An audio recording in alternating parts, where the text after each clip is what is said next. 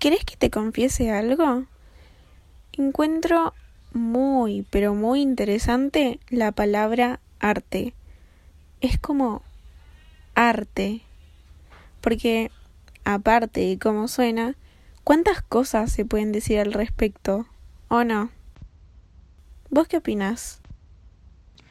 Y considero que es algo cotidiano y muy cercano a nosotros, más de lo que nosotros creemos por ahí. No solamente porque puede estar en un cuadro como decoración, sino también como por ejemplo eh, está presente donde lo miremos, en la arquitectura de una casa, en los edificios, en las publicidades, en la ropa, en la ropa misma puede estar.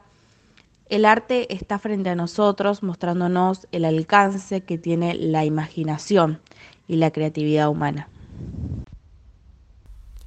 Coincido totalmente. Es más, creo que es increíble cómo los que no estamos familiarizados en este mundo, como que solamente lo vemos al arte. Y hasta ahí.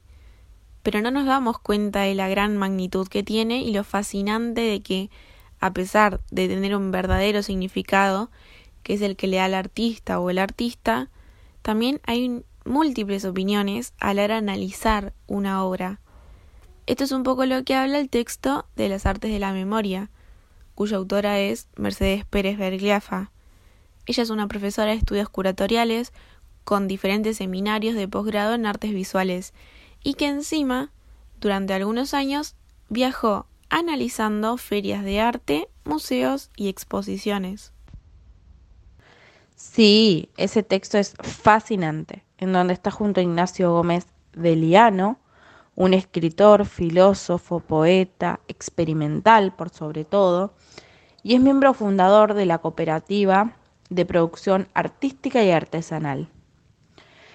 Y después aparece eh, Emiliano Burucua, quien estudia las historias del arte y la historia de la ciencia, quien además de habla de la importancia que tiene el arte, hablan sobre la imagen, los textos de la imaginación, la memoria, y es como muy interesante cómo toca cada punto, cada uno de los temas por separado, y a su vez busca como un punto de unión, porque en realidad todo tiene una relación al final.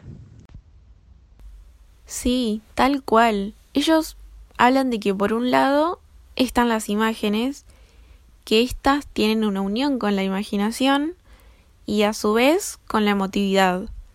Entonces, por lo tanto, las obras como que logran transmitir sentimiento, que en un principio son los del artista, pero como estos generalmente son difusos, porque al ser una sociedad que no tenemos pensamientos iguales, por suerte, lleva a que no todos lo interpretemos de la misma manera o que interpretemos lo mismo.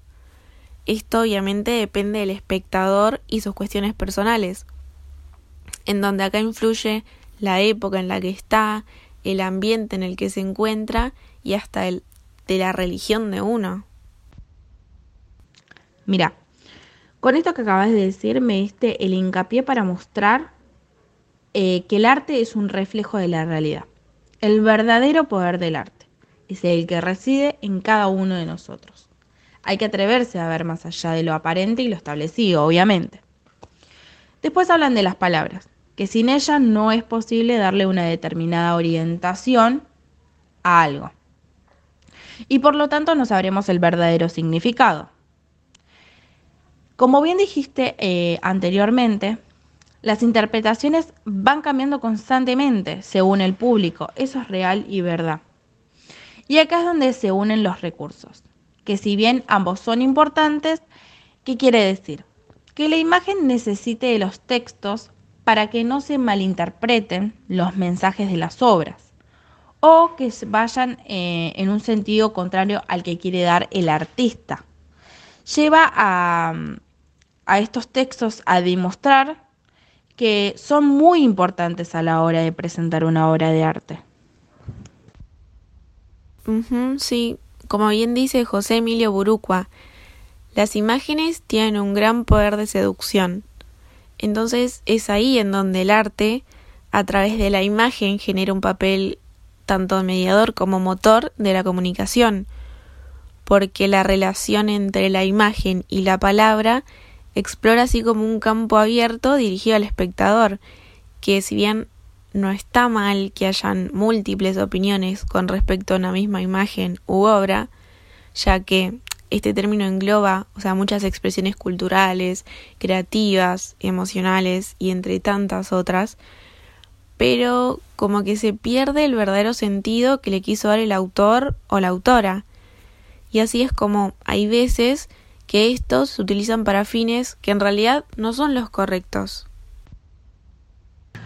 Ignacio Gómez de Liano habla sobre la, las artes de la memoria y el gran poder de importancia que éstas tienen en cuanto a cómo se van formando las personas. Porque es fundamental la imaginación, al igual que la importancia de los lugares y las imágenes, ¿no? Obviamente. Y sobre todo las, eh, las emotivas y las dramáticas, porque es más propenso a fijarse en nuestras memorias, ¿no? Quedan plasmadas ahí. Esta imaginación de la que hablo eh, es fundamentalmente la que se observa eh, en las obras, a la hora de analizar una obra, o en la hora de crear una obra, y en el espectador, ¿no? Obviamente.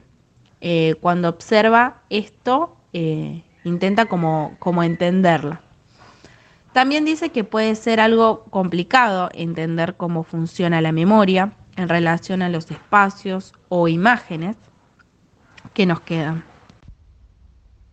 Ay, sí, y sobre todo ahora que como que se podría decir que estamos en un momento de la sociedad en donde no recordamos y no retenemos tanta información.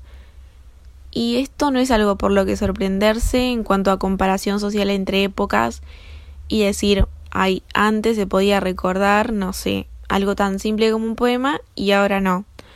Sino que para empezar a pensar al respecto y ver lo complicado y triste que es tener la mente en blanco, porque lleva a que no razonemos las cosas como deberíamos y encima no nos permite ver la grandeza de las cosas que nos presenta el mundo.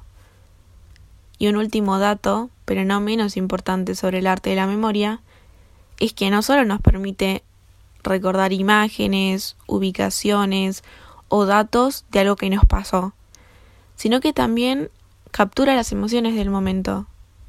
Y eso Está muy bueno. A modo de conclusión de este texto, podríamos decir primero que una obra transmite diferentes mensajes. Y esto no es algo malo, por así decirlo, siempre y cuando no nos olvidemos de cuál era el mensaje principal y lo utilicemos con el mismo fin para que él o la autora lo hicieron, ¿no? Ya que lo que personalmente quisieron transmitirle al público.